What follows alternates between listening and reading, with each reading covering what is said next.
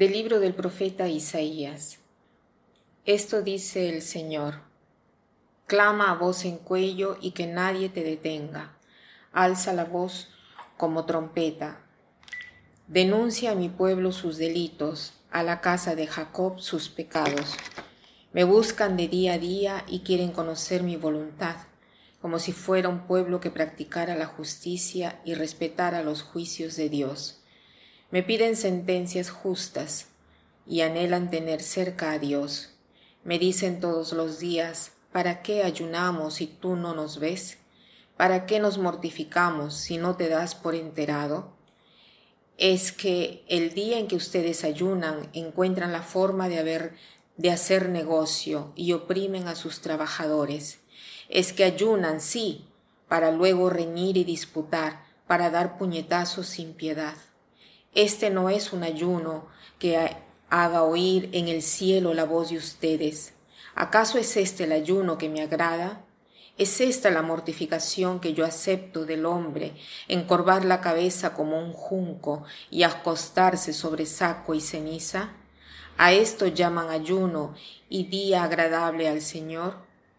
El ayuno que yo quiero de ti es este, dice el Señor que rompas las cadenas injustas y levantes los yugos opresores, que liberes a los oprimidos y rompas todos los yugos, que compartas tu pan con el hambriento y abras tu casa al pobre sin techo, que vistas al desnudo y no des la espalda a tu propio hermano. Entonces surgirá tu luz como la aurora y cicatrizarán deprisa tus heridas, te abrirá camino la justicia y la gloria del Señor cerrará tu marcha. Entonces clamarás al Señor y Él te responderá. Lo llamarás y Él te dirá, aquí estoy. Este pasaje del profeta Isaías ha sido extraído del capítulo 58. El capítulo 58 hace parte de la tercera parte del libro del profeta Isaías. ¿Por qué digo esto? Porque el libro del profeta Isaías es el más largo de toda la Biblia, incluso tiene 66 capítulos. Según los especialistas, este libro se puede dividir en tres. ¿Por, ¿Por qué los científicos la han dividido en tres y dicen que son tres los autores? Porque este libro contiene eventos que han sucedido a lo largo de dos siglos, Obviamente el autor no podía saber las cosas de hace dos siglos, entonces el libro se supone fue escrito desde el 740 al 520 después de Cristo. O sea, desde la caída del reino del norte que tenía como capital Samaria a la caída del reino del sur que tenía como capital Jerusalén. Entonces, en este particular texto que se expresa en forma irónica, sobre el ayuno que hacen los hebreos, que prácticamente ironiza sobre la hipocresía de ellos, porque dice que eh, este pueblo trata de hacer ver eh, que está cerca a Dios porque practica el ayuno, pero ¿cómo lo practica el ayuno? Lo practica como una acción de la cual se puede vanagloriar, como un rito y no como una caridad hacia el prójimo, porque el verdadero ayuno que a Dios le gusta es sobre todo aquello que se transforma como acto de caridad. Y lo dice aquí el profeta. El ayuno que yo quiero de ti es este, dice el Señor.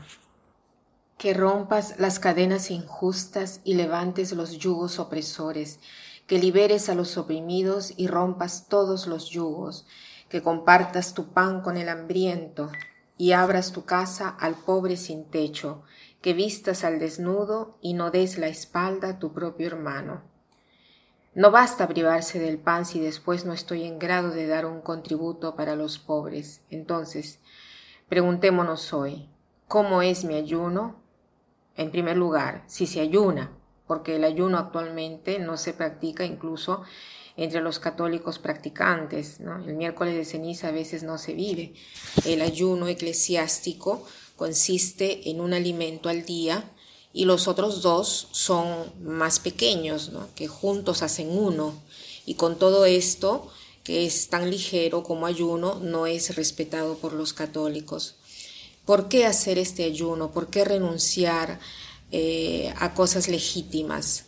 La enseñanza de la Iglesia dice que son tres los motivos que dan sentido a este ayuno y renunciar a algo de legítimo, en primer lugar para agradar a Cristo, porque Él ha escogido la cruz y podía muy bien evitarla. El segundo es para sentir la falta de algo que nos haga comprender que el hombre está hecho para Dios. Y entonces, cuando yo siento hambre físicamente, voy a nutrirme de la palabra de Dios. Ese vacío que yo siento es para comprender que yo tengo hambre, no solo de comida, sino de Dios. Y el tercer motivo es para ver que si yo soy capaz de renunciar a una cosa de legítimo, seré capaz de reforzar mi espíritu de manera tal que frente a las tentaciones, frente al pecado, yo logro renunciar a algo de legítimo y, que me gusta, ¿no? Dicho esto, cada uno de nosotros debemos ver cuáles son esas mortificaciones personales que puedo hacer. Cada uno puede hablar con su guía espiritual si tiene y si no tiene, puede aprovechar en ese tiempo de cuaresma de buscar un guía espiritual, porque a veces nuestros caminos no son tan organizados, son improvisados, ¿no? Y, y por lo general se pierde el tiempo. Para terminar, quiero citar esta frase que dice así, el cristianismo no solo conforta a aquel que sufre, sino que aflige a quien está en el confort. O sea, aquel que vive sin preocuparse de nada, divirtiéndose sin tener en cuenta nada, entonces el cristianismo le hace ver que debe cambiar y pensar también en quien sufre. Que pasen un buen día.